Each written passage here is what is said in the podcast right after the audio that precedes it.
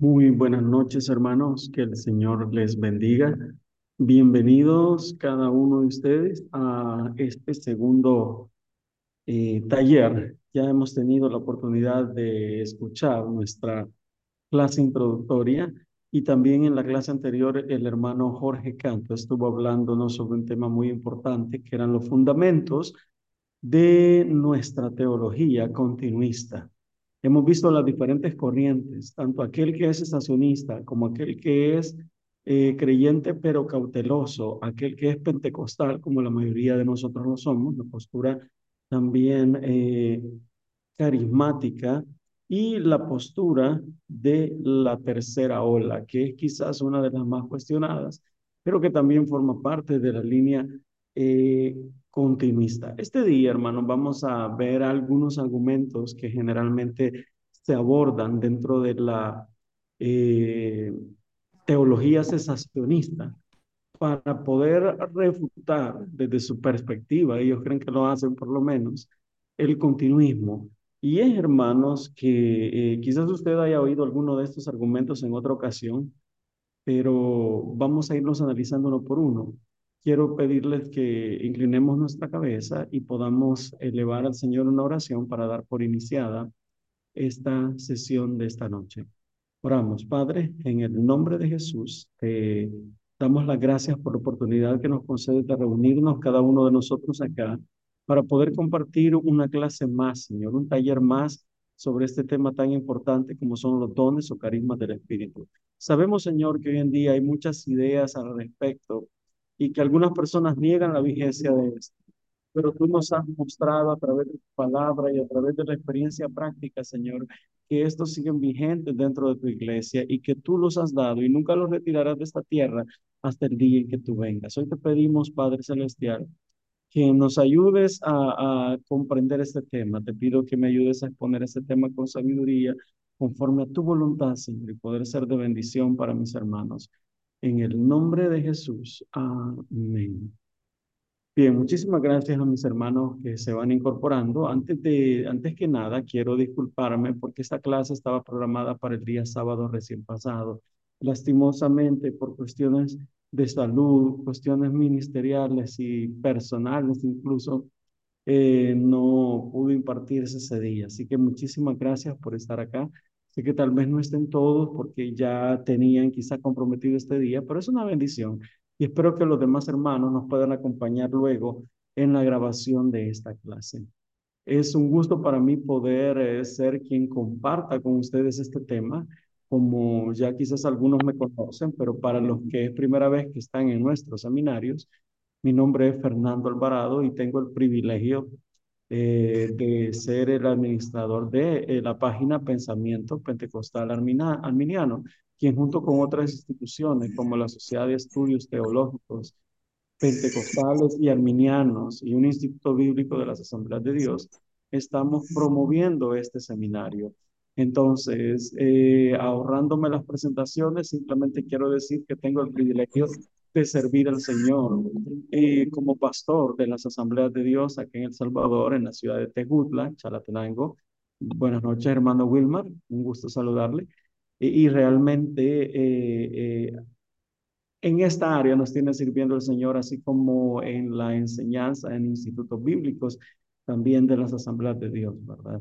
Soy un amante de la teología, igual que todos y cada uno de ustedes, y simplemente eso, alguien que ama al Señor y desea compartir lo poco que haya aprendido. Y el tema de esta noche, mis queridos hermanos, como dijimos, es el, el desarrollo del continuismo y la vigencia de los dones a través de los diferentes eh, de la historia de la iglesia. Como usted puede ver allí en su pantalla, eh, el tema dice, evidencia de continuidad de los dones carismáticos en la iglesia apostólica, perseguida, imperial, medieval y reformada, llegando hasta la fecha en que nosotros estamos hoy en día. Y es que, hermano, generalmente cuando vamos a hablar con nuestros hermanos asociacionistas, ellos insisten en que los dones han cesado.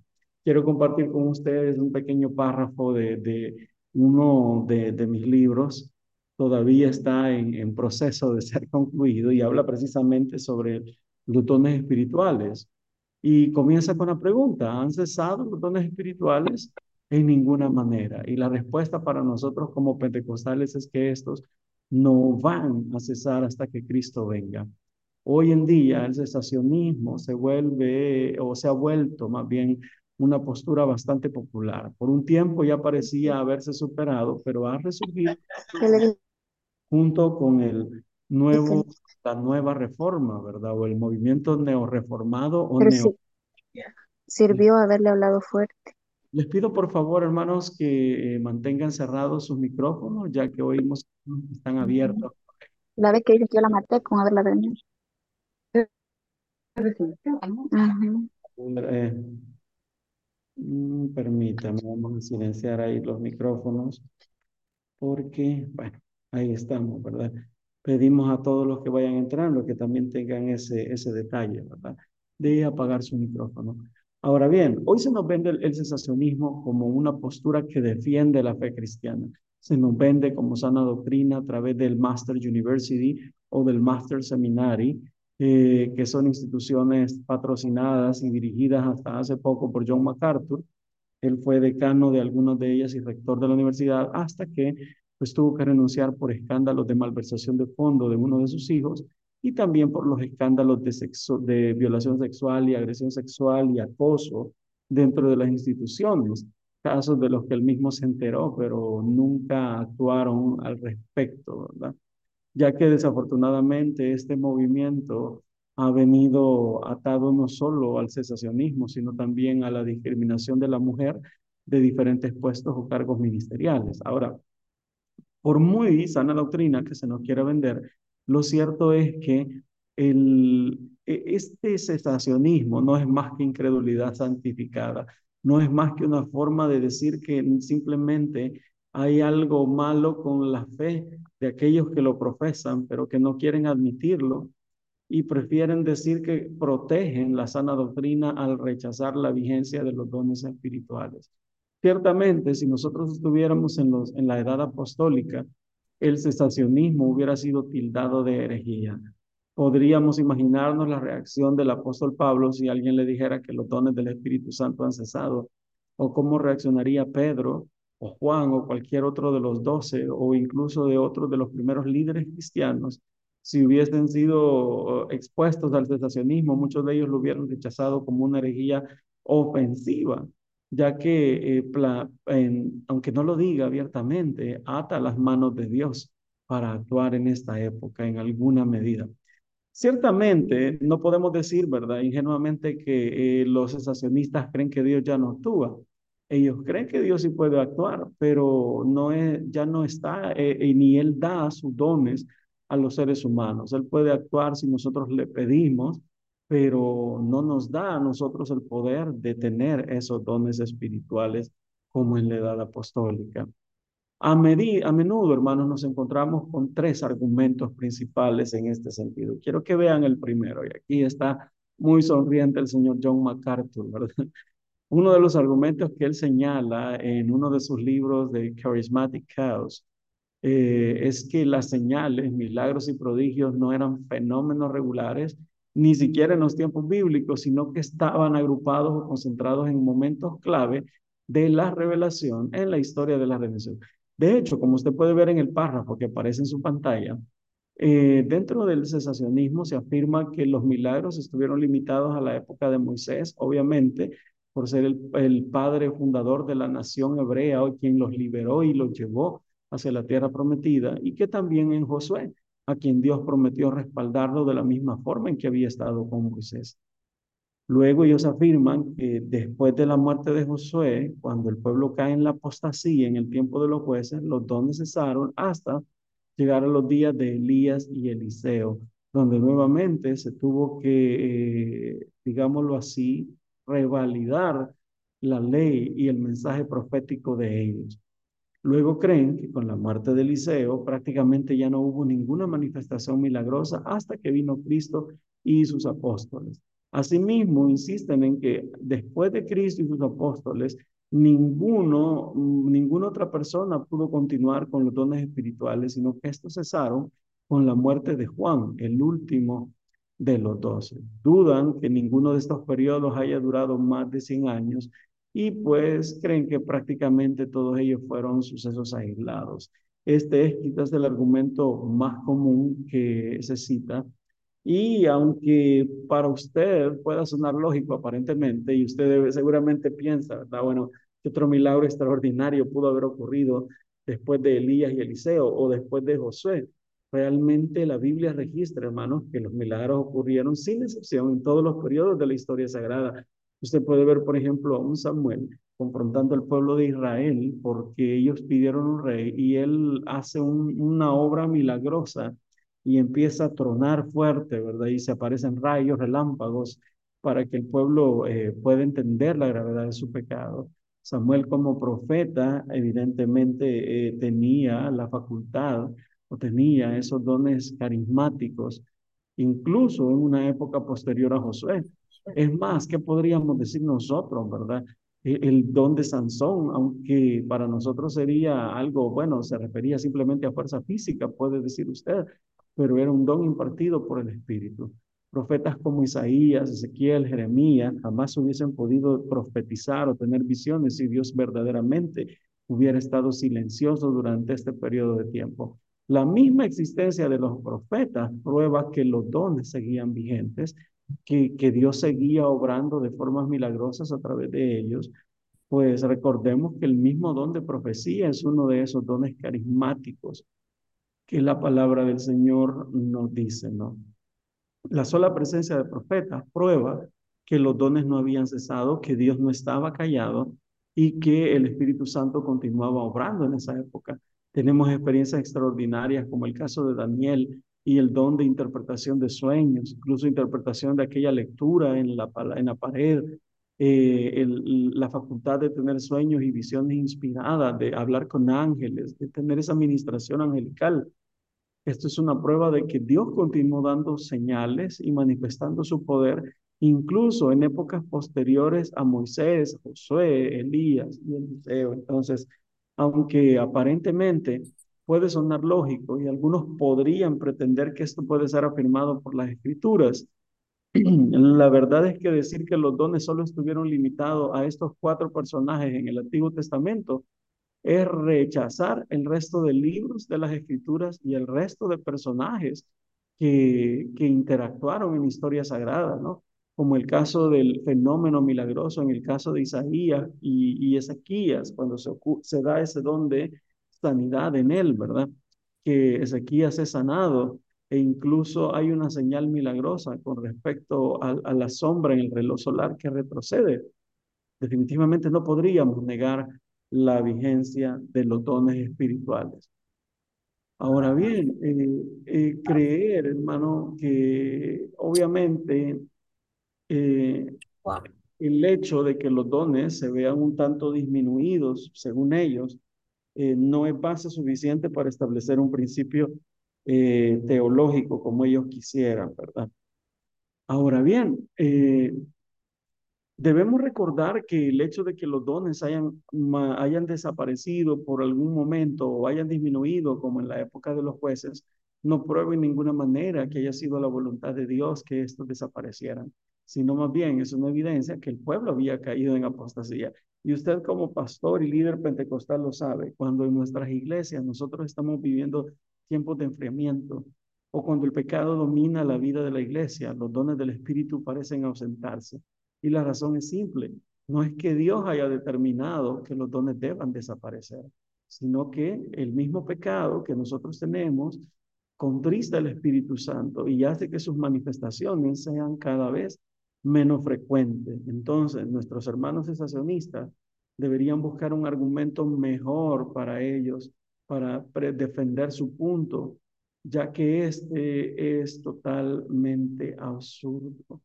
Ahora bien, hay algo más que decir que debilita el argumento sensacionista y es que los mismos autores del Antiguo Testamento jamás hubieran creído que Dios ya no obraba milagros ni daba su poder a los hombres.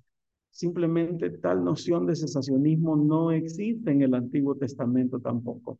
Pero sí, en Jeremías 32, 20 usted encuentra lo siguiente. Ve al profeta diciendo, tú hiciste señales y portentos en tierra de Egipto hasta este día y en Israel y entre los hombres y te has hecho nombre como se ve en el día de hoy. Por boca del mismo Jeremías, nosotros podemos darnos cuenta que Dios continuó haciendo milagros, señales y prodigios.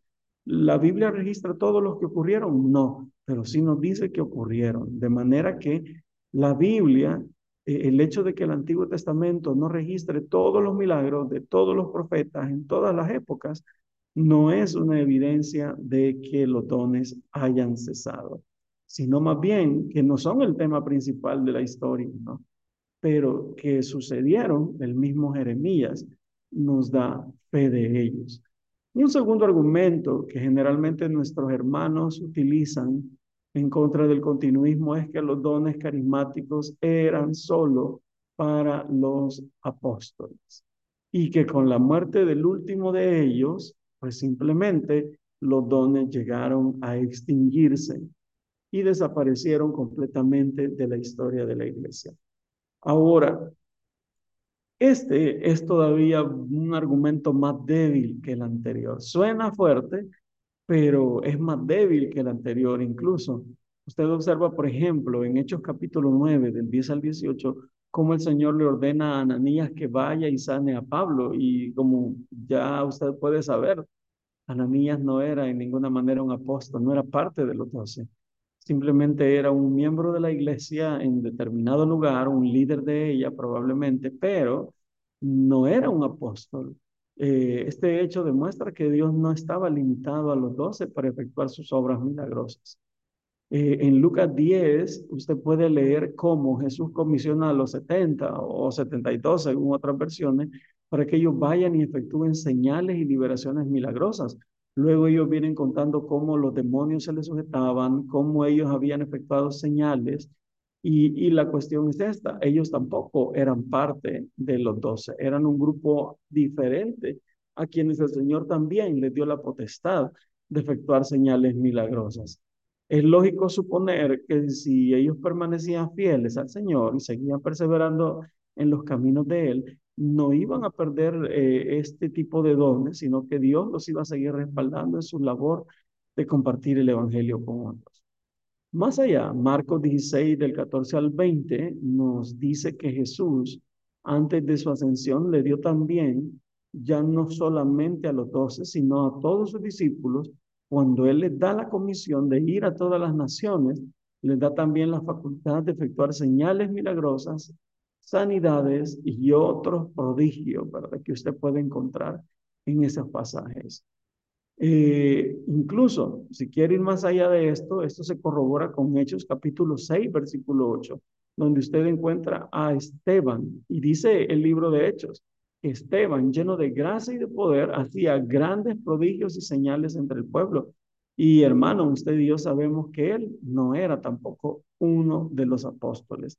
De manera que el argumento sensacionista que los limita a los doce es total y absolutamente falso.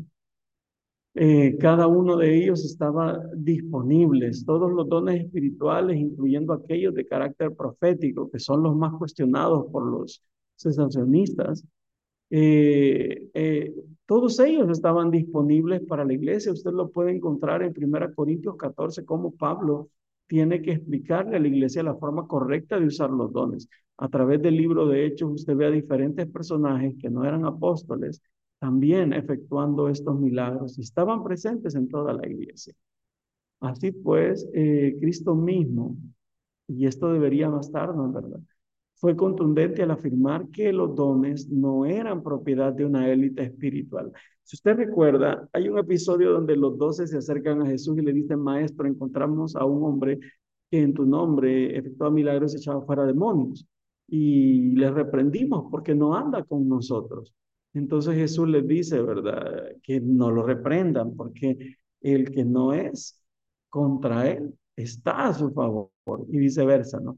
Entonces, ustedes pueden ver cómo Jesús era menos elitista de lo que estas personas cesacionistas eh, aparentan ser, ¿no? Porque Jesús no veía limitación. Para él, cualquier persona que creyera en él podía llegar a tener la facultad de, experimentar los dones del Espíritu, las manifestaciones del Señor. Así pues, usted puede ver en la lista eh, que otras personas ejercieron dones espirituales. Felipe, por ejemplo, en el capítulo 8 de Hechos, y Hechos es extraordinario para probar los puntos de vista pentecostales y carismáticos. Y esa es la razón precisamente por la que nuestros hermanos sensacionistas prefieren ignorar el libro de Hechos y considerarlo como un libro del cual no se puede sacar doctrina ni enseñanza, porque ellos afirman que no es un libro didáctico como las epístolas, sino que es más bien de carácter histórico. Y afirman ellos, no se puede sacar doctrina de la historia. Lo cierto es que eh, es más bien un punto de conveniencia para ellos, porque si aceptaran que el libro de Hechos, como el resto de la escritura, es inspirado por Dios y por lo tanto fue escrito para nuestra instrucción, tendrían que aceptar lo que dice. Y nos dice que Felipe, que no era de los doce, que la iglesia de Antioquía, que los conversos en Éfeso, que muchas mujeres en Cesarea, como lo dice en el capítulo 21, que hasta hermanos que ni siquiera se dan los nombres en Gálatas 3.5 y muchos otros más creyentes en diferentes partes del imperio romano ejercieron dones carismáticos y ninguno de ellos era parte del grupo de los doce apóstoles. Ahora, si usted observa, por ejemplo, en 1 Corintios 12, del 7 al 10, Pablo comienza a dar instrucciones sobre todos los dones espirituales. Y él le dice a la iglesia, no que están limitados a los doce apóstoles, sino que les dice, pedid los dones mejores, pidan los dones mejores, especialmente que profeticen. Ahora, no tendría sentido que Pablo diga o invite a la iglesia a pedir los dones espirituales si estos están condenados a desaparecer o si solamente son propiedad de los doce apóstoles. La Biblia es clara, y Pablo lo dice, el Espíritu es soberano, Él reparte los dones como Él quiere, y Él otorga sanidades, milagros, lenguas y el resto de los dones espirituales para la edificación de la iglesia y a toda la iglesia. Cada uno, según Él, lo considera adecuado para el progreso espiritual. Y esto nos lleva al tercer argumento y último que voy a discutir este día y el cual nos va a llevar un poco más de tiempo. Los demás argumentos, si estuvo limitado a los días de Moisés, Josué, Elías y Eliseo y de Jesús, ya lo probamos a través de la Biblia. De si eh, los dones eran solo para los apóstoles, también ya lo vimos a través de la Biblia. Pero un tercer argumento afirma que los dones cesaron tras la edad apostólica y que no existe evidencia histórica que certifique la vigencia de los dones del Espíritu más allá del primer siglo. Y es aquí donde ellos, que amparados, ¿verdad? En ese principio de la sola escritura, como se jactan en decirlo, ellos no pretenden con esto habernos cercado y decir, bueno, la Biblia ya no dice nada más después de esto y como estamos solo en la Biblia, ya no hay pruebas de que los dones hayan continuado después de la edad apostólica. Y al parecer ellos creen que con esto arrojaron una bomba sobre el, sobre el continuismo y que no hay manera de probarlo. Pero el punto de esto es que sí hay suficiente evidencia como para que nosotros podamos afirmar que a través de toda la historia los dones siguieron vigentes. Hoy quiero, hermano, que usted haga un pequeño recorrido conmigo a través de la historia. Yo sé que a veces esto es un poco complicado para nosotros porque no siempre la historia nos, nos atrae tanto. Pero para este fin es importante que usted entienda, hermano, eh, que es necesario estudiarlo. Dígame, Pastor Jorge Valle. Dios le bendiga, hermano. Solamente, no sé, bueno, he estudiado por ahí este, el texto que dice 1 Corintios 13, 13, quiero ver, 13, 8. El amor nunca deja de ser, pero las profecías se acabarán y cesarán las lenguas y la ciencia y la ciencia acabará. Aunque en parte conocemos y en parte profetizamos. Solamente ahí que pudiera explicar, porque ahí este, los sesionistas dicen que, que ya ese texto es una de las bases para decir que los dones cesaron. Yo sé que no, yo sé que no, pero ¿cuál es su discernimiento, hermano, con respecto ahí para tener un entendimiento más claro? Correcto. Generalmente rematan este texto que usted menciona con el último versículo, con el versículo 13, donde dice que cuando venga lo perfecto, lo que es en parte. Y dice, ah, en parte profetizamos, en parte hablamos en lenguas, etcétera, etcétera. Y ellos rematan con el versículo 3 diciendo, y dice que cuando venga lo perfecto, lo que es en parte se acabará. Sí, Pablo está hablando que las lenguas, las profecías van a cesar y van a cesar algún día porque van a dejar de ser necesarias. Cuando nosotros estemos ya con Cristo en los nuevos cielos, en la nueva tierra, estemos con Él, ciertamente no vamos a necesitar de don de lengua, don de interpretación de lengua, don de profecía. Es más, no vamos a necesitar dones de sanidades ni dones milagrosos, porque ya no nos vamos a enfermar, ya no vamos a tener que clamar al Señor por un rescate especial de una situación problemática, sino que estaremos con el Señor para siempre. Y como dice Apocalipsis, ahí ya no hay llanto, no hay dolor, no hay tristeza. ¿Cuándo se van a cesar? Cuando Cristo venga definitivamente. La palabra del Señor nos dice en Efesios que los dones del Espíritu fueron dados para edificación de la iglesia hasta que lleguemos a la estatura del varón perfecto, es decir, de Cristo. La pregunta para el, el en todo esto sería, ¿ya hemos llegado ya como iglesia a la estatura del varón perfecto? No. ¿Cuándo llegaremos a esa estatura? Bueno, luego de nuestra transformación, de nuestra glorificación, vamos a ser transformados a la estatura del varón perfecto. Pero eso no va a ocurrir en esta vida. Entonces, los dones van a ser necesarios mientras la obra de Dios no sea consumada. Eso es lo que está tratando de decir Pablo. Algunos dicen, lo perfecto del versículo 13 es el canon bíblico, pero Pablo este es sacar un texto del contexto para inventar un pretexto, porque nada en el contexto inmediato anterior o posterior siquiera nos da la idea de que Pablo esté pensando en el canon bíblico. Absolutamente nada nos dice. No podemos poner palabras en la boca de Pablo o interpretar algo que Pablo nunca tuvo en mente. Sin embargo, lo que Pablo hablaba, lo perfecto, pues obviamente es ya la venida del reino de Dios y, el Señor gobernando sobre las naciones, el Señor gobernando los cielos nuevos y la tierra nueva. Es a eso lo perfecto. Cuando Cristo finalmente tome su papel como rey del universo, entonces ya este tipo de cosas no van a ser necesarias y nosotros mismos ya seremos glorificados con Él. Pero en ninguna manera se refiere al canon y tampoco Él estaba diciendo que iban a cesar inmediatamente los dones. De hecho, en los capítulos anteriores, ¿verdad? está diciendo todo lo contrario. Les insiste y les dice, pidan los dones, pidan los dones mejores, pidan los dones mejores. Entonces, no tiene sentido la interpretación cesacionista, simplemente es ridícula, la verdad, no encuentro otra palabra para decirlo. Es totalmente una pésima hermenéutica de un texto. Y nadie que se tome en serio eh, la exégesis va a llegar a esa conclusión a partir de ese texto, la verdad. Como dije, solamente es un pretexto, pero haber respondido su pregunta. Muchas gracias. Y, ok.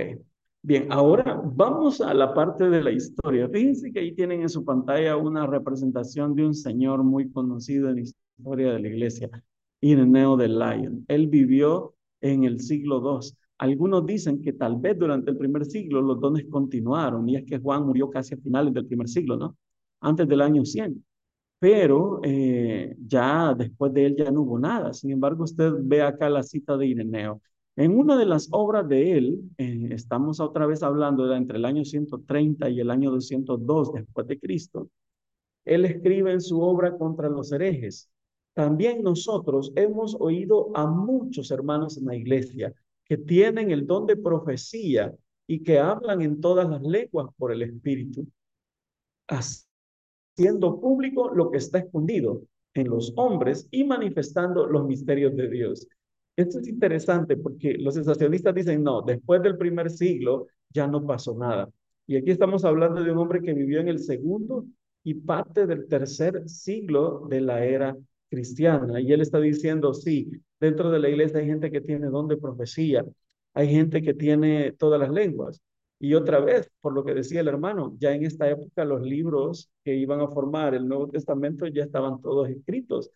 Entonces, aquí él todavía está diciendo, sí, todavía hay dones. A pesar de que los libros ya fueron escritos, a pesar de que los apóstoles ya murieron, la iglesia verdadera del Señor sigue teniendo los dones de lenguas. Y ciertamente, hermanos, sí, y esto lo van a ver en la clase del sábado, por cierto, de nuestro hermano nos va a hablar sobre los textos patrísticos y va a profundizar un poco más en esto. Aquí yo solo voy a tomar algunos para no invadir el tema de él, pero la patrística es uno de los peores enemigos del cesacionismo, ya que eh, los mismos padres de la iglesia dan fe de que en la época de ellos los dones del Espíritu Santo seguían vigentes. Avancemos un poco más en el tiempo. Siempre en el siglo III, Novastiano, quien vivió del año 210 al 280 después de Cristo, en su tratado sobre la Trinidad, mientras él defendía la fe cristiana, él dijo, este es él quien pone profetas en la iglesia, instruye a maestros, dirige las lenguas, da poderes y sanidades, hace obras maravillosas, ofrece discriminación de espíritu, da discernimiento. Da poderes de gobierno, sugiere concilios y ordena y arregla cualquier otro dones que hay de la carismata. Y así hace que la iglesia del Señor en todo lugar sea perfecta y completa. Note que para Novaciano no solo los dones estaban vigentes, sino que eran, era una prueba de que la iglesia era perfecta y que la iglesia era completa. Por lo tanto, para él, la ausencia de los dones del Espíritu significaba que esa era una iglesia imperfecta e incompleta. Para él era una vergüenza que la iglesia no tuviera dones, porque los estaba viendo. Y si una iglesia no manifestaba dones, simplemente no era una iglesia completa. Imagínense lo que para, para él era una vergüenza. Para muchas iglesias hoy en día es un orgullo decir que los dones han cesado. Y esto es verdaderamente lamentable pero eh, encontramos suficiente evidencia en, las escrituras, ¿verdad? Entonces, acá, hermanos, nosotros podemos ver cómo eh, los dones no habían cesado. Eh, otro de los creyentes, ya estamos avanzando más hasta el siglo IV, Hilario de Poitiers, él en un comentario sobre el Salmo 65, en su obra Homilías, donde él reunía los sermones que iba predicando, bueno, eh, dice lo siguiente, el río de Dios está rebosante de agua. Puede haber, no puede haber duda sobre el río al que se refiere, porque el profeta dice, hay un río cuyas aguas, cuyas corrientes alegran la ciudad de Dios.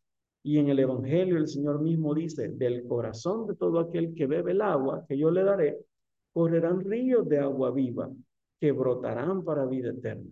Y luego Hilario agrega, dice, él estaba hablando del Espíritu Santo, que debían recibir los que creyeran en él. El río de Dios rebosa agua. Es decir, somos inundados por los dones del Espíritu Santo. Y de esa fuente de vida, el río de Dios se derrama en nosotros en pleno caudal. Quiero que vaya tomando notas, hermanos, porque todos estos libros que aparecen al final de cada cita son libros que le pueden servir y muchísimo si usted está interesado en estudiar los textos o escritos de los cristianos antiguos. Yo sé que la última regla de conducta es la Biblia, pero también es importante entender el pensamiento de los primeros cristianos para tener una idea de qué es lo que ellos creían realmente, ¿no? Y que alguien no nos venga con cuentos diciendo, no, la iglesia del Señor era cesacionista después de la muerte de los apóstoles. Pero aquí estamos viendo a Hilario de Poitiers en el siglo IV después de Cristo, imagínense. Es el siglo I marcado por los apóstoles. El siglo II nos habló Ireneo. El siglo III vimos ahí a Novaciano. Y ahora en el siglo IV tenemos a Hilario de Poitiers. Y la lista sigue.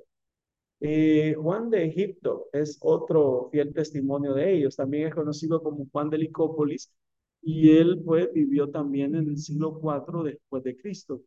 Y él era una persona extraordinaria, que aunque él no, obviamente ya los apóstoles habían muerto siglos antes, pero él es un destacado eh, creyente a través del cual Dios eh, realizó diversas curaciones milagrosas.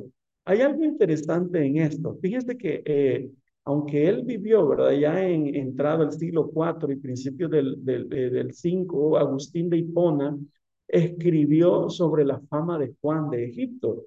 Y hay que decir que Agustín de Hipona es considerado el padre del cesacionismo. Él es considerado tanto el padre del calvinismo como el padre del cesacionismo, porque él enseñó las nociones básicas de este argumento. Lo curioso de todo esto, hermanos, es que llegando a Agustín de Hipona, tenemos que decir que él al principio fue cesacionista, pero luego se retractó. Ni el mismo padre del cesacionismo eh, murió creyendo en él, sino que él mismo lo rechazó, pues antes de su muerte, rechazó muchas cosas, ¿verdad? Entonces, pero él mismo nos cuenta cómo Juan de Egipto, allá en el siglo IV, había efectuado milagros de, de sanar a una mujer de ceguera, sanó a un niño de mordedura de serpiente, curó a un hombre que estaba enfermo de rabia y que también tenía el don de profecía. Y muchas veces el Señor le daba ese don de palabra de ciencia para conocer incluso los pensamientos de las personas que se acercaban a Él para cuestionarlo por su fe. Sus profecías, sus milagros, su don de palabra de ciencia lo volvieron eh, muy famoso, al punto que los mismos emperadores, ya en la edad en que Roma era cristiana, eh, acudían a él por consejo y orientación. Y podemos ver que ya a finales del siglo IV, Dios todavía tenía vigentes los dones del Espíritu. Ahora, aquí hay otro personaje más, Paconio, ¿verdad? Eh, aquí volvemos nosotros una vez más a, a siglos anteriores. Paconio había sido un soldado romano y él muere también en el siglo IV después de Cristo, pero a, él, como usted puede observar, este joven, después de convertirse al Señor, llegó a, recibir el don de lenguas. Y él, de hecho, una de las cosas que más se destaca de Paconio es que eh, él, a pesar de que era un soldado y por consiguiente una persona poco instruida, casi letrada, él milagrosamente llegó a aprender a, hablar por el don de lenguas en griego y en latín sin haberlos aprendido, ¿no? El Señor lo bendijo también con el don de sanidades y profecía, por lo que a él se le considera como un avivador dentro de su época, alguien que cuando la iglesia ya estaba cayendo en la frialdad, trató de avivar nuevamente a la iglesia utilizando los dones del Espíritu que el Señor le había dado. Pero el punto es este, no es tanto lo que hizo Pacón, Pacón sino el hecho de que ya él en el siglo IV, siglo III y IV, estuvo efectuando milagros, sanidades, donde lenguas, la profecía, y todo esto en una época en que los sensacionistas generalmente dicen que ya no pasaba. Muy bien. Ahora, ¿qué más podríamos decir de esto? Eh, hay eh, otros personajes y aquí quiero decirle, hermanos, muchas veces a nosotros no nos gusta hablar de algunos personajes porque muchos de ellos los asociamos con el catolicismo romano. Pero quiero decirle algo, la lista de personajes que voy a empezar a mencionar dentro de, a partir de este momento, muchos de ellos son considerados eh, como personajes destacados dentro del, del catolicismo romano. Recordemos que en esa época era lo único que existía, la iglesia de Roma, dirigida desde ahí. No existía lo que hoy se conoce como la iglesia ortodoxa, sino que eso llegó hasta el siglo XI y pues tampoco existía el protestantismo. El único cristianismo que existía era lo que usted llamaría hoy catolicismo romano y por lo tanto Dios intervenía en la vida de ellos. La palabra del Señor nos dice que las puertas del infierno no iban a prevalecer sobre la iglesia. Y aunque la iglesia romana en general estaba corrompida, siempre hubo un pequeño remanente que se mantuvo fiel a pesar de todo. Y en ese pequeño remanente Dios continuó eh, manifestando los dones del Espíritu.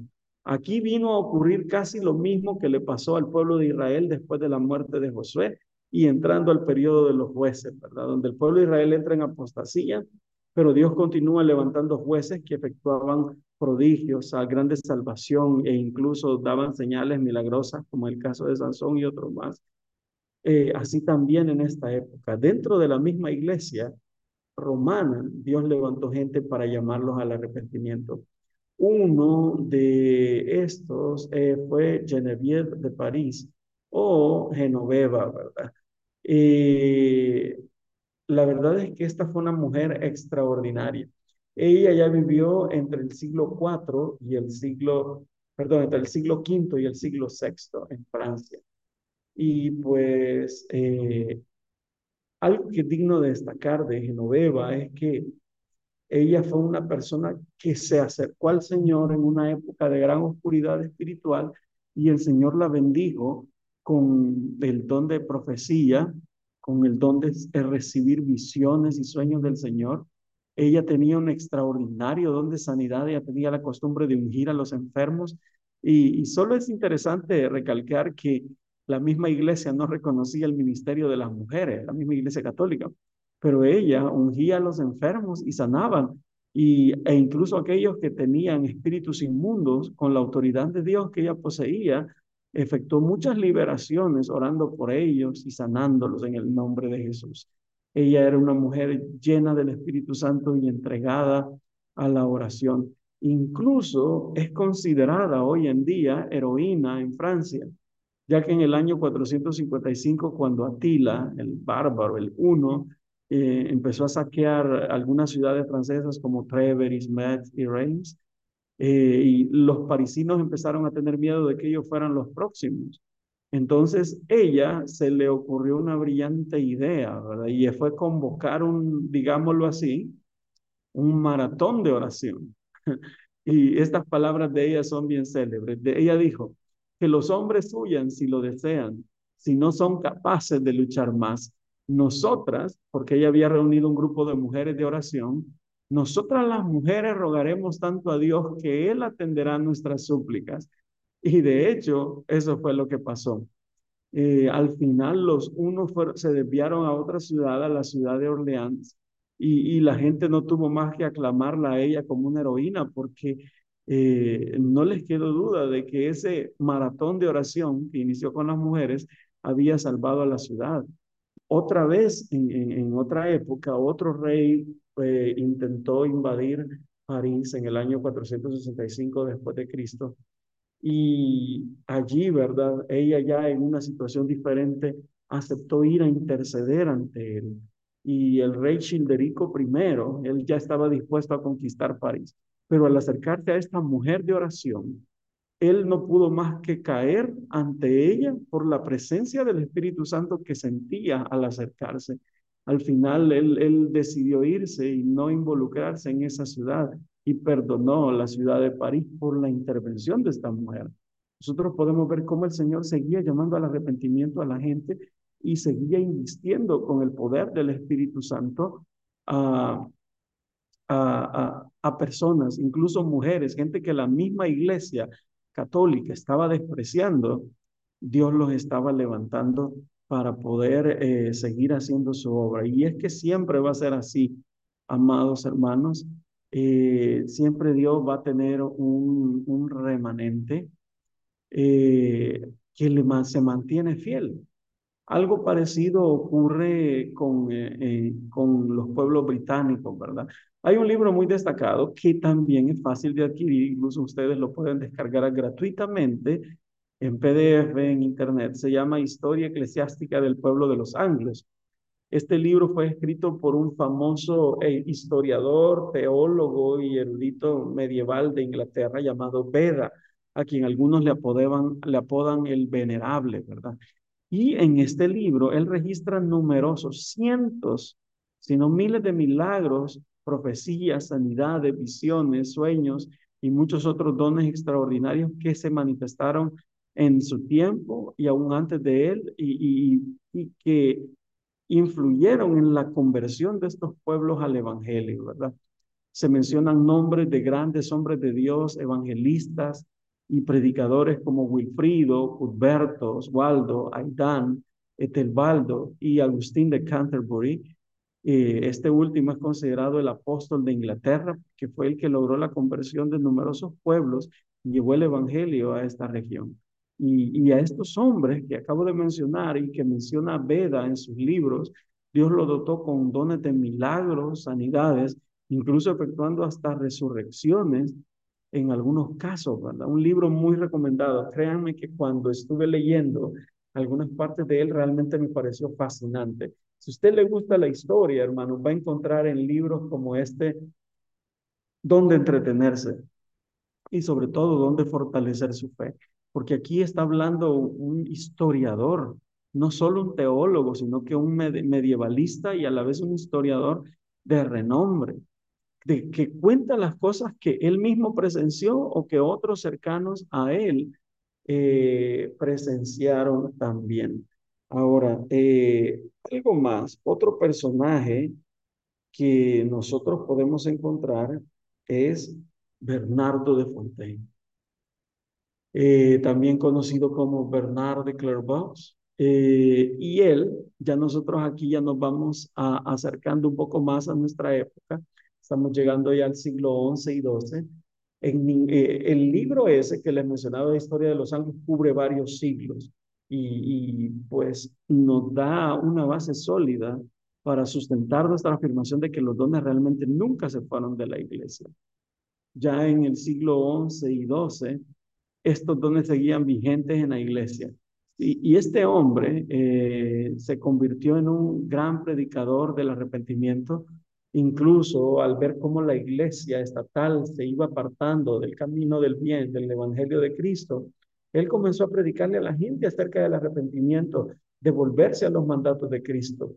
Y un 10 de enero de 1147, mientras él predicaba en la plaza de Colonia, eh, él, Dios lo usó y empezó a manifestar sus dones milagrosos a través de este joven predicador, sanando a una muchacha ciega. Eh, prácticamente este fue el inicio de su ministerio de sanidad. Otras personas, como una mujer rica que, que estaba prácticamente paralítica, fue sanada por él. Asimismo, sanó a un anciano ciego que estaba, eh, pues, obviamente bastante grave. Y muchos otros milagros que, que están escritos eh, dentro de su biografía, ¿verdad? Ahora, eh, en una ocasión incluso 14 personas fueron sanadas instantáneamente de los ojos. El, Señor le había dado un don particular para volver la vista a los ciegos. Y, él efectuó mucho, ¿verdad? Sordos oyeron, eh, mudos hablaron, ciegos recuperaron la vista, paralíticos volvieron a caminar. Y el Señor lo utilizó también para liberar a muchos de aquellos que eran oprimidos por los demonios, ¿verdad? Sin duda, eh, él tenía un don extraordinario. Muy bien. No sé si alguien tiene alguna pregunta o comentario hasta este momento.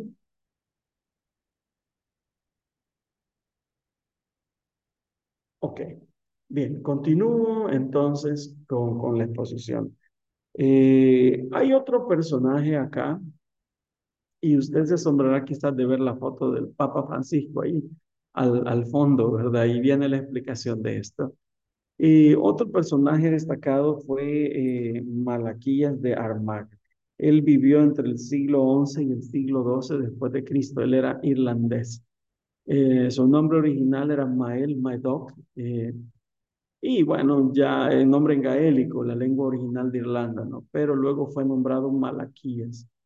Él, a pesar de ya estar en una época tan distante de la edad apostólica como era el siglo XI y XII, él efectuó muchos milagros en el nombre de Jesús. Entre esos milagros, quizás uno de los más destacados estuvo la, curación del hijo del rey David I de Escocia.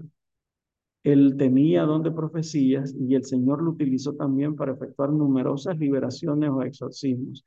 Quizás este personaje se ha vuelto muy famoso y hoy en día hay personas que estudian las profecías que él registró en sus escritos, en sus diarios personales, ya que algunas de ellas estaban relacionadas con el fin de los tiempos, eran de naturaleza escatológica.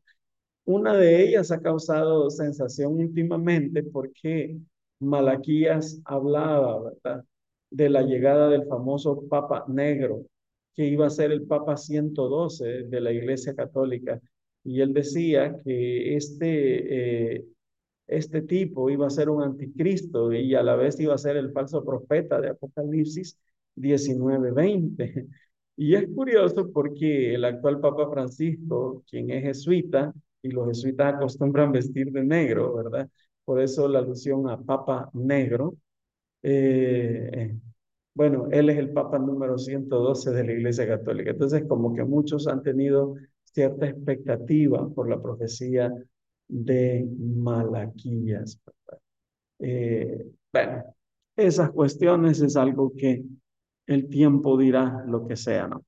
Pero eh, lo cierto es que en esa edad de la iglesia el Señor todavía eh, efectuaba milagros a través de aquellas personas que permanecieron fieles de Él, que se esforzaban por vivir en santidad a pesar de que tal vez no tenían toda la verdad que usted y yo hoy tenemos.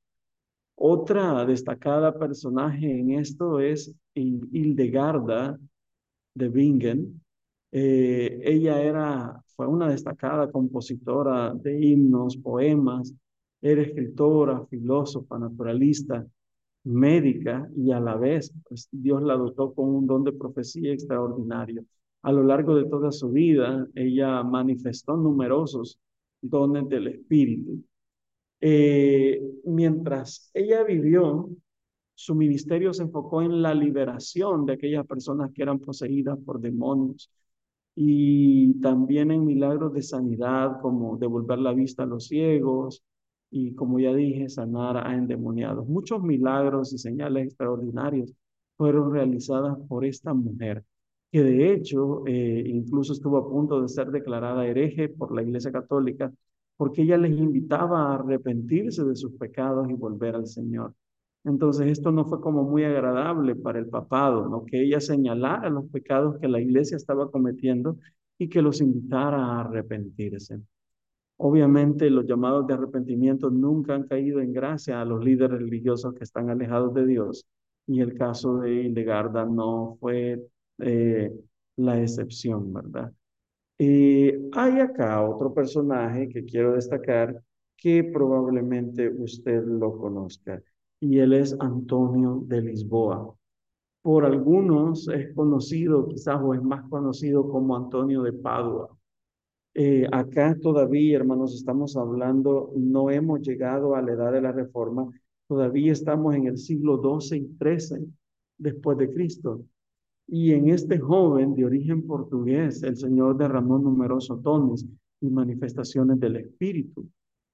Eh, particularmente dones de sanidad y milagros extraordinarios. Él era un, un férreo predicador de la palabra alguien que estaba hastiado de la vida inmoral que la iglesia tenía. Él criticó mucho los pecados del clero, el hecho de que muchos de los que se llamaban sacerdotes estaban alejados de Dios. Empezó a predicar la santidad, el arrepentimiento, que la iglesia debería volverse al Señor. Y uno de sus milagros más destacados fue la resurrección de un niño llamado Tomasino, un niño de 20 meses que pues su madre lo dejó solito, ¿verdad? Y bueno, luego ella lo encontró ahogado en la bañera. Y bueno, desesperada, ella buscó la ayuda de, de Antonio y orando por esta criatura, devolvió al niño a la vida, algo muy similar a los milagros que podemos ver en profetas como Elías, Eliseo o el mismo Señor Jesucristo o los apóstoles. El Señor le dio a él este poder especial y muchos otros para efectuar diferentes milagros y predicar. Eh, en, en, otra ocasión, un hombre que estaba a punto de ser amputado de, de su pierna, ¿verdad? Que ya prácticamente estaba decajada. Él efectuó un milagro, así como el mismo Señor Jesucristo había vuelto a colocar sobre Malco la oreja.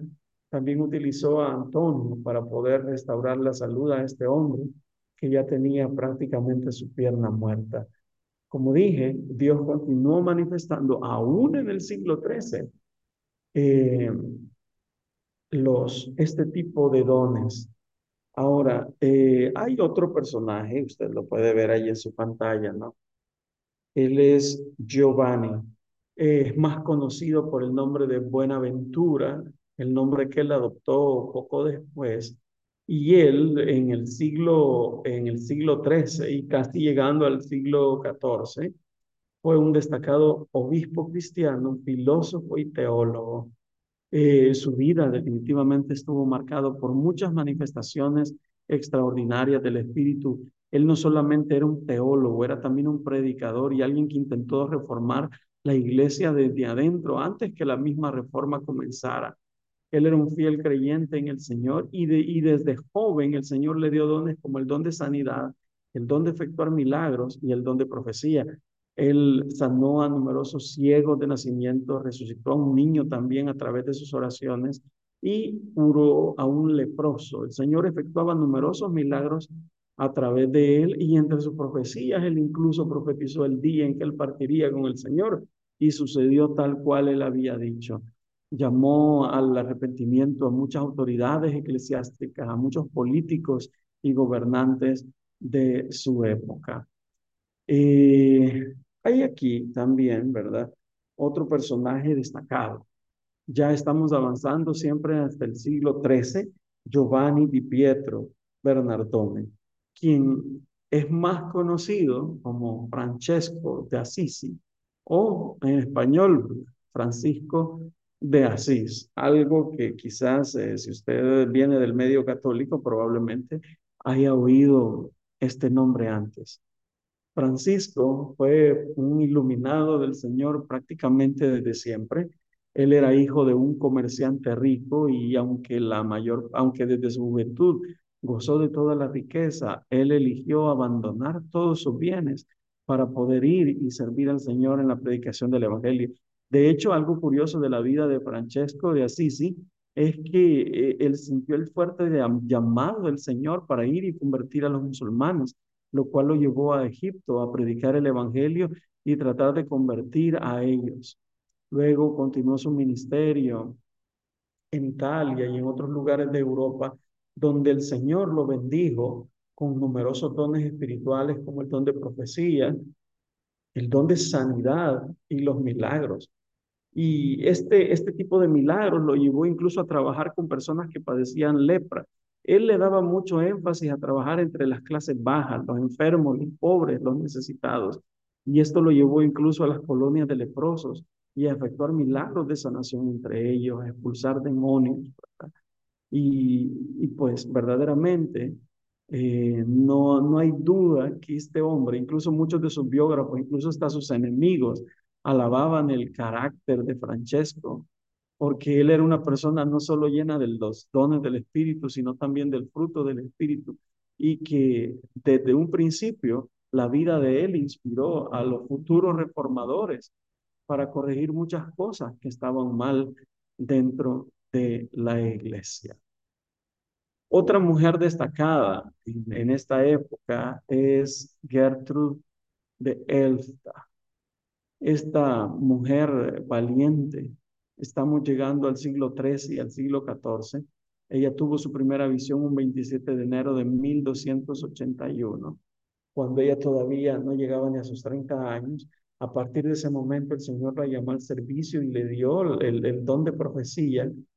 Y esta fue otra de las mujeres que estuvo a punto de ser declarada hereje por la iglesia por oponerse a, a, las, a los abusos papales, a los abusos de los líderes del clero por invitar al pueblo a arrepentirse.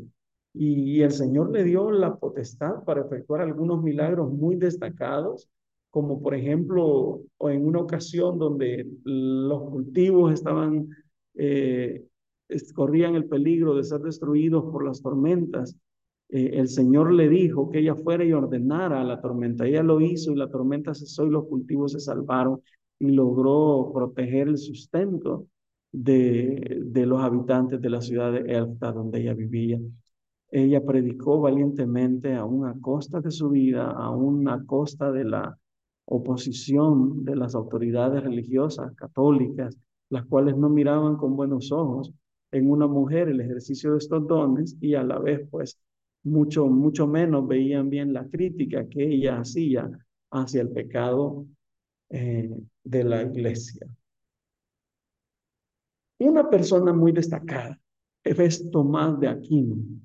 Él sin duda es conocido por muchos estudiantes de filosofía, no solo en el ámbito cristiano, sino también en el ámbito secular.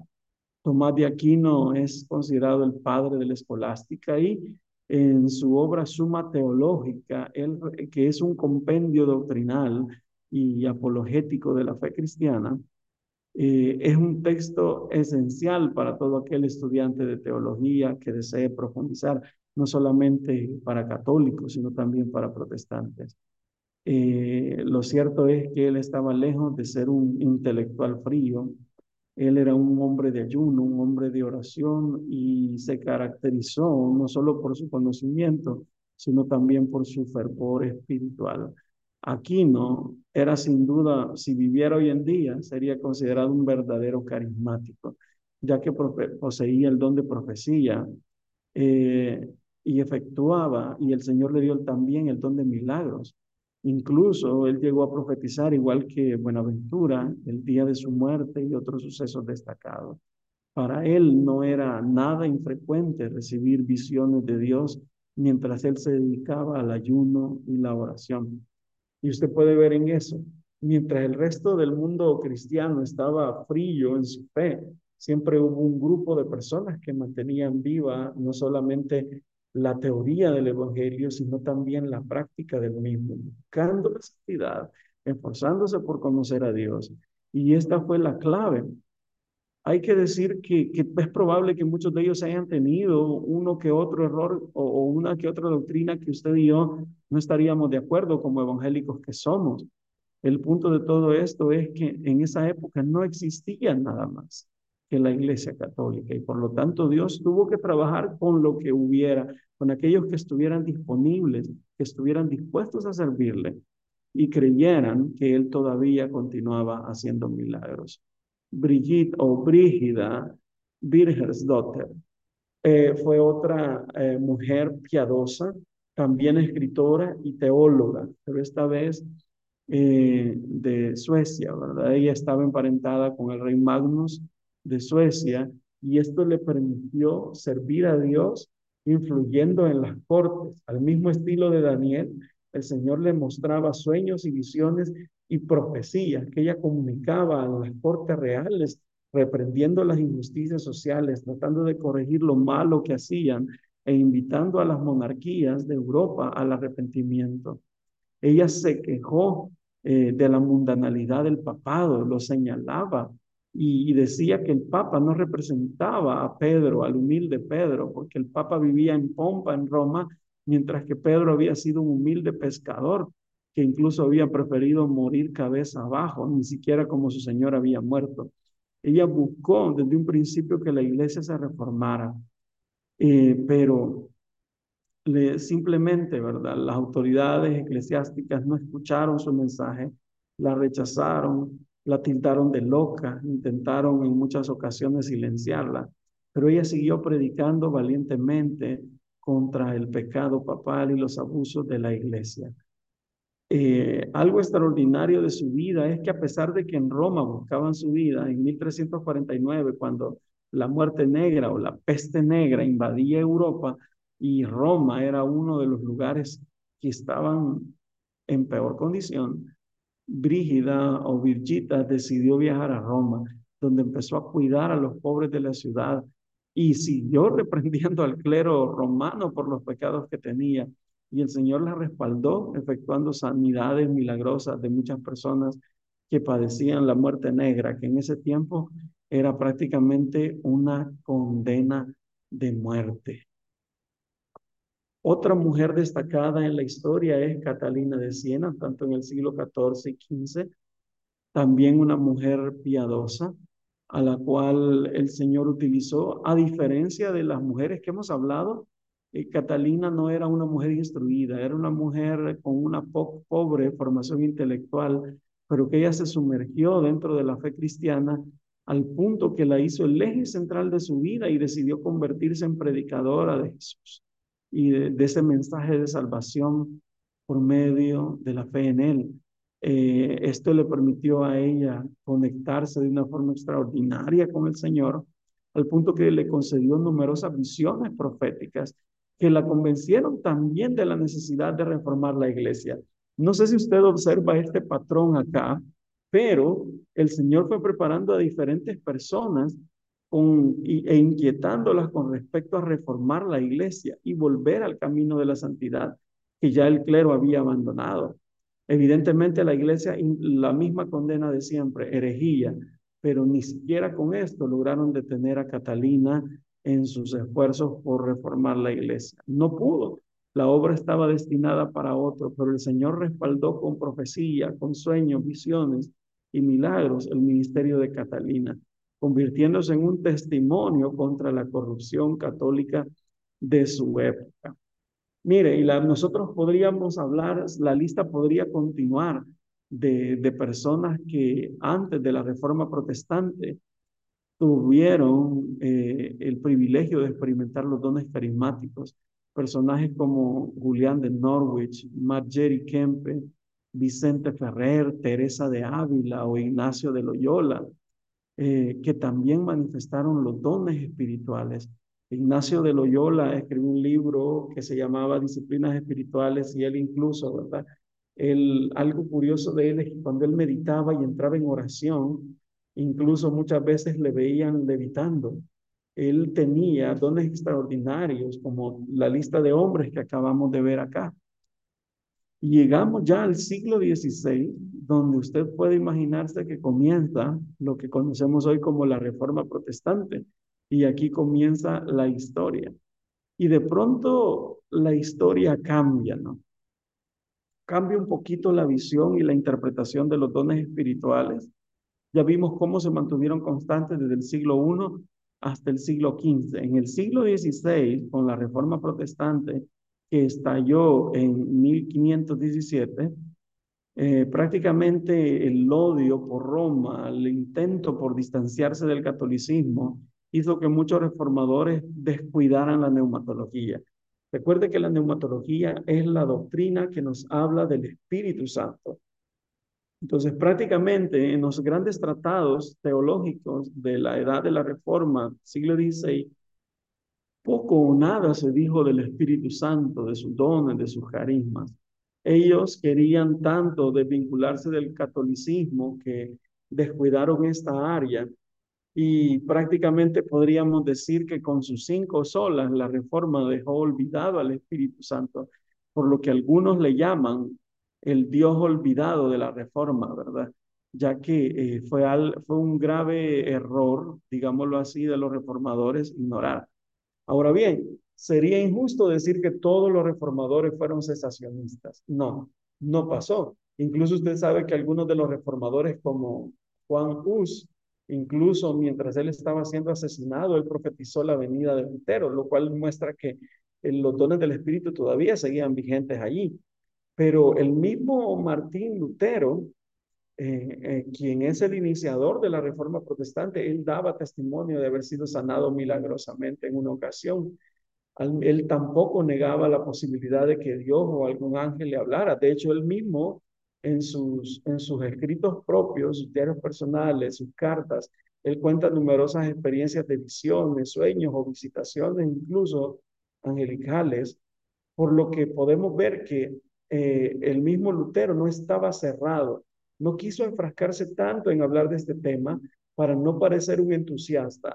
En la época de Lutero habían un grupo de anabaptistas a los cuales eh, él les llamaba así, entusiastas en tono despectivo, porque ellos ponían la experiencia por encima de la Biblia y eso a Lutero le desagradaba. Para él la Biblia era primero y toda experiencia debería ser medida a la luz de la palabra. Por eso él condenaba a los entusiastas y muchas veces habló duramente contra ellos. Pero sería injusto decir que Lutero fue cesacionista. Hay algunos artículos que usted puede encontrar en Pensamiento Pentecostal Arminiano, escritos por un teólogo alemán, eh, chileno-alemán, eh, luterano, por cierto, para Patrick Bonhardt, si no me equivoco su apellido, donde él explica realmente qué creía Lutero acerca de los dones. Así que con respecto a los otros reformadores, poco podríamos decir, pero acerca de Lutero podemos decir que él no estaba cerrado a este tipo de experiencias. La reforma avanza. Recuerde que la reforma tuvo cuatro ramas, la luterana, la anglicana, la reformada o calvinista y la anabaptista. En todos estos grupos, a medida que se fueron fragmentando y surgiendo nuevos grupos, los dones tampoco estuvieron alejados de, de cada uno de ellos. Por ejemplo, el don de lenguas era muy común dentro de los moravos. Eh, ellos eran un grupo de luteranos pietistas, un movimiento, el dentro de la iglesia luterana se dio un movimiento que se conoce como pietismo, que trataba de volver a la piedad original. Ellos sentían que el luteranismo se había enfriado, que había apartado ese ideal de santidad, y ellos querían volver a la piedad bíblica, por eso se les dio el nombre de pietistas.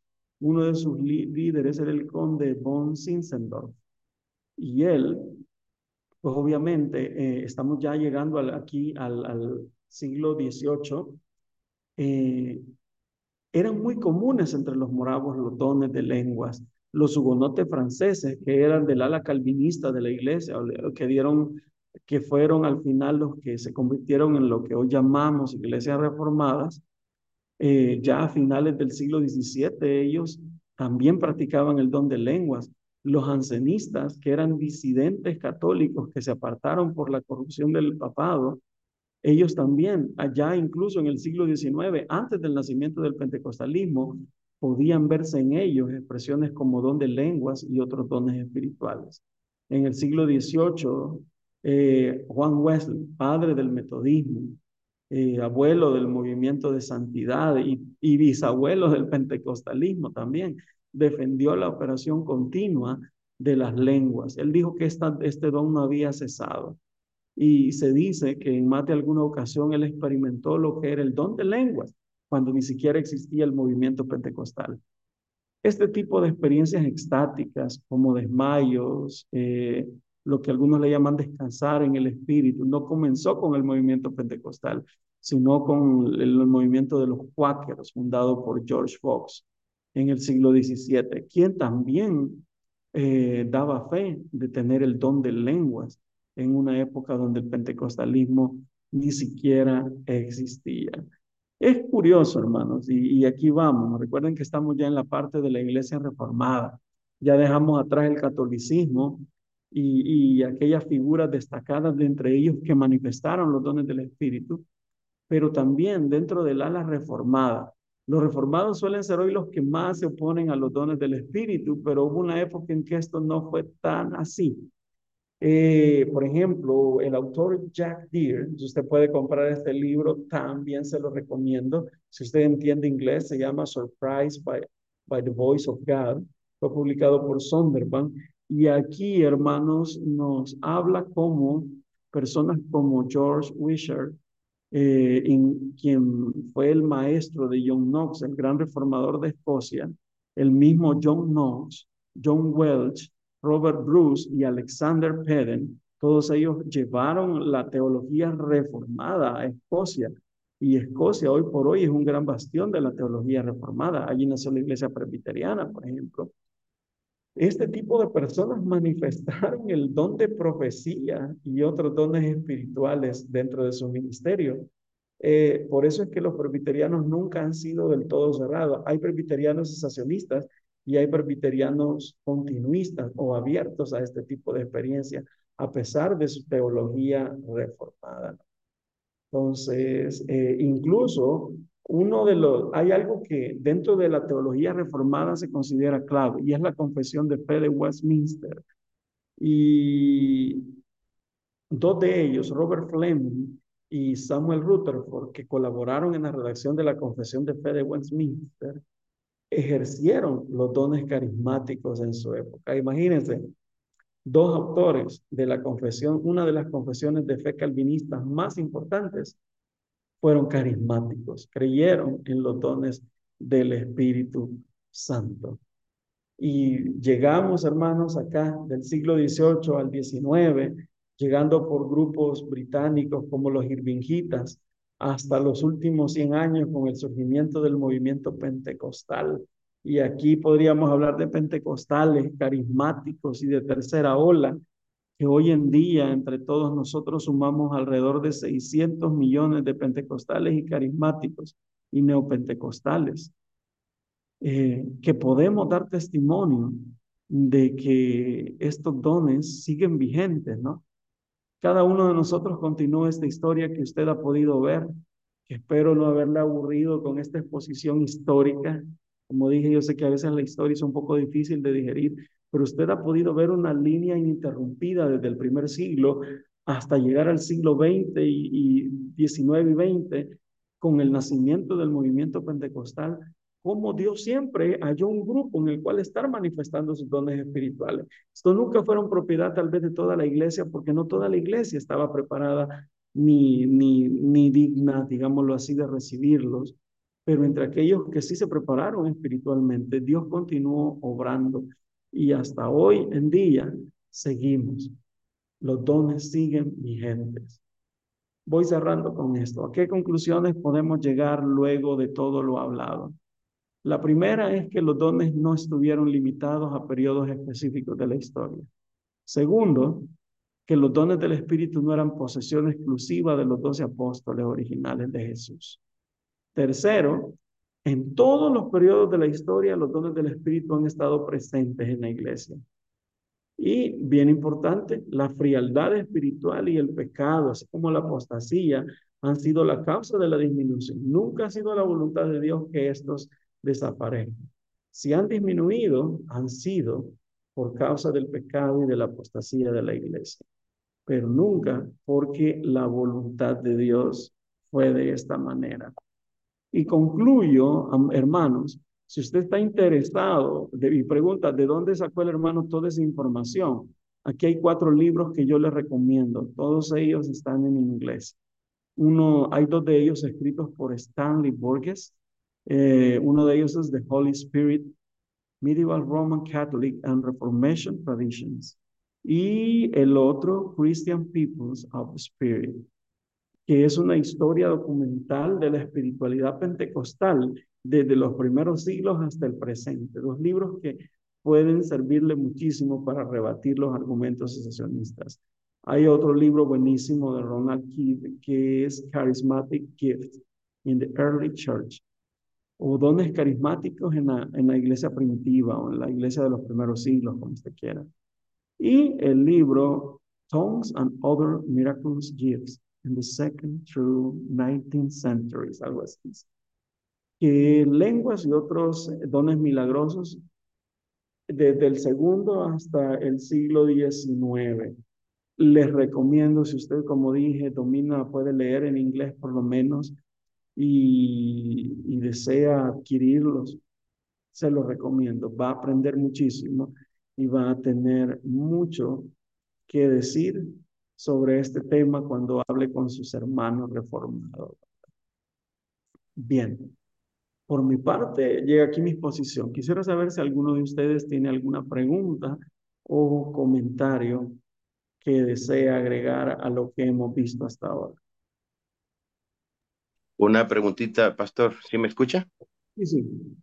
Ok, uh, hablando de todas estas personas que pertenecieron a lo que hoy llamamos Iglesia Católica, eh, no se presente el argumento por parte de los cesacionistas de que los dones que ellos tenían no eran genuinos de Dios, sino que eran eh, influencias demoníacas. Ok, podrían argumentarlo, pero es lo mismo que dicen de nosotros. Si usted ha leído el libro Fuego Extraño, se dará cuenta cómo el señor MacArthur dice que los pentecostales y carismáticos obramos esos dones milagrosos por el poder de Satanás. Entonces la acusación siempre va a estar presente de su lado, pero no es más que un pretexto, ¿no?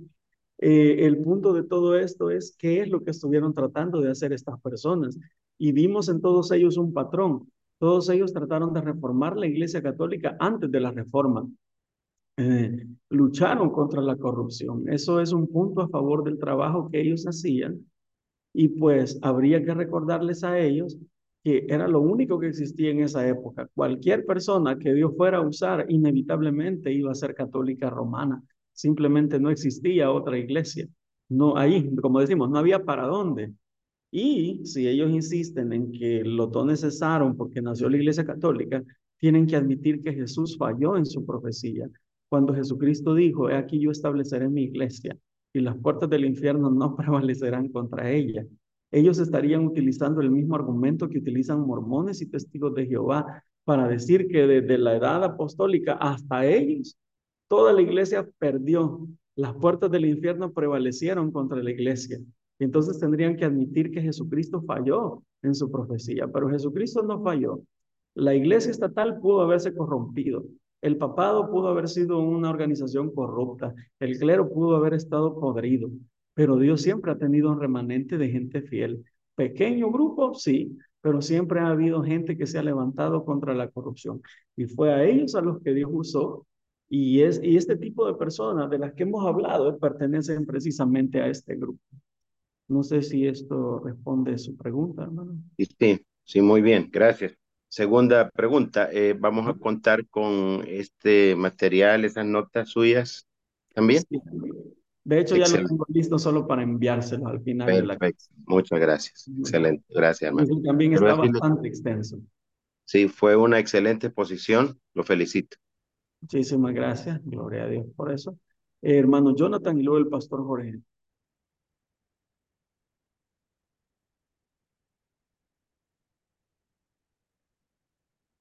Hermano Jonathan Ramírez, si gusta, abra su micrófono.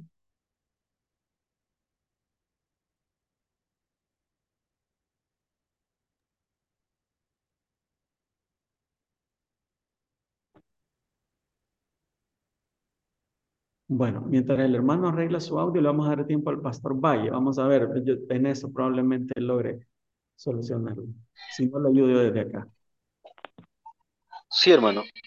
Serían, las mías serían dos preguntas. Diga. La primera pregunta tiene que ver en qué momento la iglesia como tal, la iglesia de Jesucristo, empezó a corromperse? ¿En qué tiempo empezó a, corromperse la enseñanza, ya la enseñanza de adoraciones de imágenes, de ídolos? ¿En qué momento? Y si en ese momento pues hubo algunos dones del Espíritu Santo que fue derramado. ese sería eh, una, una, pregunta. La otra pregunta es eh, con respecto a John Wesley. Creía, eh, creía eh, John Wesley en los dones del Espíritu Santo, hablaba en lenguas, no sé si usted ha, leído esa. Voy a empezar por la última. Sí, John Wesley de hecho defendía la vigencia de los dones espirituales. Él decía que no había ni siquiera una base bíblica para sustentar que los dones habían cesado. Entonces, él sí, y está registrado, por lo menos en su diario personal, una ocasión en la cual él habló en lenguas. ¿verdad? Y experimentó otros dones de milagros como el sanar a los enfermos. Entonces, sí, él, él creía y, Dios lo usó también en algunos dones espirituales. En cuanto a la, siguiente, a la primera pregunta, bueno, en realidad, ¿cuándo empezó a corromperse la iglesia? Incluso en vida de los apóstoles, la iglesia empezó a corromperse. Pablo mismo decía, yo sé que después de mi partida entrarán en medio de ustedes lobos rapaces y que buscarían engañar al rebaño. En las epístolas de segunda de Pedro, de Judas, nosotros vemos cómo ya la iglesia estaba luchando contra el protonosticismo, el gnosticismo declarado y muchas otras herejías que se infiltraban dentro de la iglesia. Recuerde que es allá a partir del siglo 3 y 4 cuando la iglesia pasa de ser una iglesia perseguida a ser una iglesia imperial, eh, ya con Constantino, ¿verdad? que el cristianismo pues termina, ya ese proceso había comenzado, siglo III, siglo IV, siglo V se consuma y la iglesia pasa a el mismo papado, termina adoptando títulos paganos como el de sumo pontífice, ¿verdad? Que era algo heredado del culto pagano, por cierto. Empezó a tomar o a hacer sincretismo entre la fe pagana y el cristianismo se introdujo el uso de agua bendita, rosarios, eh, las vestiduras sacerdotales, en fin, ¿verdad? Tantas cosas que fueron introducidas en esa época. Ahora, esto hizo que prácticamente derramamientos así generales como en el día de Pentecostés no fuesen dados, ¿no? Porque la iglesia como cuerpo no estaba unida en la búsqueda de la sana doctrina, de la santidad, o de Dios mismo. La iglesia se volvió más política, más mundana y más material y sus intereses estaban en eso. Eh, pero sí, los dones siguieron vigentes aún en esa época en pequeños grupos. Incluso muchos de los personajes que yo mencioné durante la exposición vivieron durante esa época, ¿verdad? Y pues eh, ellos todavía seguían llamando a la iglesia al arrepentimiento, todavía seguían manifestando dones. Así que la respuesta es no. No hubo un solo momento en que los dones desaparecieran. Tal vez dejaron de ser tan vistosos y ya no era toda la iglesia la que los estaba buscando, pero aquellos que los buscaron, verdaderamente el Señor cumplió su palabra de que el que pide recibe y el que busca halla. Él nunca dejó de tener un remanente fiel sobre la tierra. Muy bien. Bueno, no sé si mi hermano ya, hermano París, ¿sí? Buenas noches, Dios los bendiga. Eh, por ahí tienen los asociacionistas un argumento en contra de Marcos 16, eh, de los versículos 17 y 18, ¿no? Donde habla de las señales. Dicen que fue una inserción posterior a los originales. ¿Qué hay acerca de esto? Bueno, de hecho, incluso muchos pentecostales estarían totalmente de acuerdo con eso. Eh, es curioso, pero incluso he visto sensacionistas que abogan todavía por la inclusión de Marcos 16, a pesar de eso. Sí, es evidente, hermano, los manuscritos más antiguos no contienen eh, esos pasajes. Básicamente el capítulo termina en el versículo 8. De allí hay por lo menos tres versiones diferentes. Una que termina en el 8, otra que tiene un final corto de como dos o tres versículos más, y la otra que es la que está en la Reina Valera. Depende del, texto que hayan utilizado para traducir esa versión de la Biblia.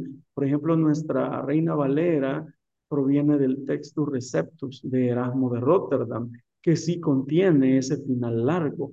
Mientras que otras versiones como la NBI, NTV, que vienen de, eh, ya de, de, ¿cómo lo diría? Del, de los nuevos textos, del texto crítico, de ese que ha sido tomado de los manuscritos más recientes que se han descubierto, recientes en descubrirse, pero en realidad más antiguos que los que tenían, han permitido darse cuenta que realmente no formaban parte de eso. Pero no se puede llegar todavía a esa conclusión porque al citar textos patrísticos, hay algunos padres de la iglesia que citan el final largo de Marcos, y esto estamos hablando del siglo segundo finales del primer siglo y, este, y del segundo. Personajes como Tertuliano lo citan y otros más, Ireneo. Entonces, eso nos deja así como en duda, ¿no? Bueno, ¿realmente formaba parte o no? Hay que decir si formaba o no formaba parte, la verdad es que es irrelevante desde el punto de vista de la doctrina. ¿Por qué? Porque nuestra creencia en los dones milagrosos no se fundamenta solo en Marcos 16, eh, ya el Señor mismo en la ascensión le dio la potestad de ir y hacer discípulos y de acompañarlos con las señales, con los prodigios. Nosotros vemos su cumplimiento en el libro de Hechos y Pablo en Corintios también habla sobre las manifestaciones de los dones espirituales. Entonces, nuestra doctrina de la continuidad puede existir y sustentarse sin ningún problema, aun si usted le quita todo el capítulo 16 a Marcos es como, eh, ¿por qué? Porque todo el Nuevo Testamento, en conclusión, es continuista. Simplemente no albergan la posibilidad de que los dones cesaran. Así que, sí, hermano, es posible que no sea parte de la Biblia, pero tampoco eso afecta nuestra creencia. No sé si esto responde su pregunta. Ok, no, sí, muchas gracias. Ok. Hermano no sé si el hermano Jonathan ya puede hablar y luego le damos la palabra. Todavía no. Hermano, pero me aparece abierto su micrófono. Ah, ah, ¿Me escucha ahí, pastor? Sí, le escucho. Ah, muchas gracias. Lo, a lo mejor era porque tenía baja la pila. Ya me acerqué a conectar el teléfono. Este, solamente mi pregunta era al principio si estos libros que mencionó en inglés no tienen versión en español. No, mi hermano, créame que los he buscado con incansable búsqueda, porque si estuvieran en español, créame que los vuelvo a comprar. Eh, no es lo mismo leer en inglés que leer en uno en su propio idioma, es más rico. Claro. Pero por el momento no, hermano, no existen. Eh, las únicas referencias en español a ellos usted las puede encontrar en los libros de Sam Storms. pero así traducidos completos como tal, o incluso en algunos artículos de carisma en español, una revista eh, virtual, ¿verdad? Usted puede encontrar fácilmente, pero no, no están traducidos lastimosamente. Bueno, muchas gracias, pastor. Muy buena su clase. Muchísimas gracias, hermano. Pastor Jorge. Sí, hermano, este, tal vez usted pudiera, este, explicarme qué es ser un continuista y qué es ser un continuista moderado. ¿Cuál es la diferencia ah. entre esos dos aspectos? Muy bien. Ahora, dentro del continuismo moderado, hermanos, hay muchos que, ¿cómo lo diría? Nuestro hermano lo explicó en la clase introductoria. Eh, prácticamente el continuista moderado busca colocarse, eh, estar en paz tanto con los grupos cesacionistas como con el movimiento pentecostal en alguna medida. Para un continuista moderado, quizás nosotros como pentecostales nos excedemos en cuanto al valor que le damos a la experiencia o a la forma que ellos a veces catalogan como desordenada de, las manifestaciones del Espíritu que se dan en nuestra iglesia. Entonces, un continuista moderado, que también sería como un cesacionista cauteloso en alguna medida, eh, le diría que ni cree ni deja de creer. Cree que puede darse, pero todo, ¿cómo le digo? Eh, sí, puede darse, pero también es como levantar ciertas sospechas sobre toda manifestación que se da. No puede aceptarlo libremente. Es como creo, pero no creo, tengo ciertas dudas al respecto y no toda manifestación necesariamente de Dios. O sea, tratan de mantener ese, ubicarse en, el, en tierra de nadie. No niegan la creencia, pero al mismo tiempo no la practican abiertamente como la practicaron pentecostal tienen demasiadas reservas, demasiadas dudas y quizás una obsesión bastante fuerte con el orden en la liturgia que al mismo tiempo les impide abrirse totalmente a las manifestaciones del Espíritu. Otros afirman creer solo en algunos dones del Espíritu, pero no en todos. Sobre todo los más rechazados tienden a ser el don de lenguas, profecía e interpretación de lenguas, ya que tratan de, ya que consideran que se oponen al principio de la sola escritura, ¿verdad? Quizás esa sería la característica. Creen, pero con Otra pregunta, la última, hermano. Ajá. La última pregunta, solamente he escuchado que eh, una vez hablé con, con un este, de estos de la iglesia centroamericana. Ellos dicen que ciertos dones están, funcionan hoy, dice, pero ciertos dones no. Ahora, la pregunta es, ¿es válido pensar en términos bíblicos que solo ciertos dones funcionan hoy y, otros dones no. Mire, ellos sí, ellos de hecho se conocen por esa posición abierta pero cautelosa. El punto, el problema con esa, eh, con esa afirmación es que también viola el principio de la sola escritura que dicen defender. ¿Por qué? Porque la Biblia me habla de todos los dones, poniéndomelos todos en el mismo plano. Pero cuando yo digo que ciertos dones están vigentes y que ciertos dones ya no están vigentes, yo estoy poniendo mi criterio como la norma para determinarlo. Porque ¿cuál es la base bíblica para afirmar que algunos están vigentes y otros no? En qué parte de la Biblia dicen que ciertos dones han cesado, pero otros continúan. El punto es que aquí, como dije, ponen su interpretación y ponen su punto de vista, como la norma para determinar lo que dice la Biblia, en vez de dejar que la Biblia hable. Entonces, ciertamente hacer esa afirmación es caminar sobre arenas movedizas, porque estamos diciendo algo que la Biblia no dice, sino que es meramente nuestra propia opinión. No hay manera de sustentar qué dones siguen vigentes y qué dones han cesado. Simplemente allí es otra vez un pretexto para rehusarse a creer en todos los dones. Gracias. Bien, no sé si alguien más tiene alguna otra pregunta, hermanos. Ok. Si no lo hubiera, hermanos, Eh, quiero recordarles que este próximo sábado tenemos ya nuestro tercer taller donde hay un hermano que va a profundizar más en la patrística. ¿Qué decían los padres de la iglesia? ¿Concordaban ellos con las interpretaciones esas de que cesarían las lenguas? Eh, ¿Creían ellos que lo perfecto que iba a venir era el canon bíblico? ¿Qué opinaban sobre los dones espirituales? Vamos a, ver eh, con nuestro hermano Pedro eh, López, maestro para este próximo taller. Él es venezolano, radicado en Perú. Él es también pastor, teólogo y autor pentecostal. Eh, hoy próximamente lanzando un nuevo libro sobre los dones del Espíritu, quien nos estará hablando este tema. Así que le invito que no se pierda este sábado, ya volvemos a retomar con normalidad el calendario. Solamente era esta de forma extraordinaria que tuvimos que modificarla. Pero le invito que no se pierda, por favor, este próximo sábado, el taller número 3. Vamos a concluir con una oración y no sé si el pastor Valle nos despide en oración, por favor. Amén.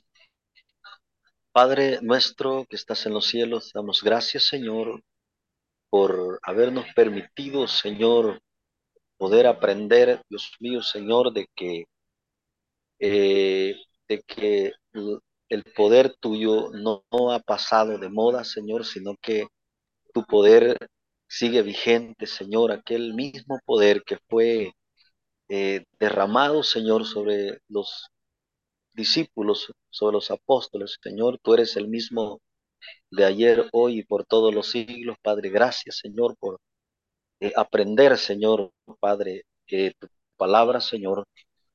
Gracias, Padre, por permitirnos, Señor, este día poder, Señor Jesucristo, poder estudiar, Padre, bendito Dios. Gracias, Señor, por las ponencias, Señor, que tú nos has dado, Señor, y la sabiduría, Padre, que tú le das a cada maestro, Señor, eh, que con tanta diligencia preparan, Dios mío, estas enseñanzas para que podamos nosotros, Señor, aprender y poder llegar a ese varón perfecto, Señor, y crecer en el conocimiento de tu palabra, Señor.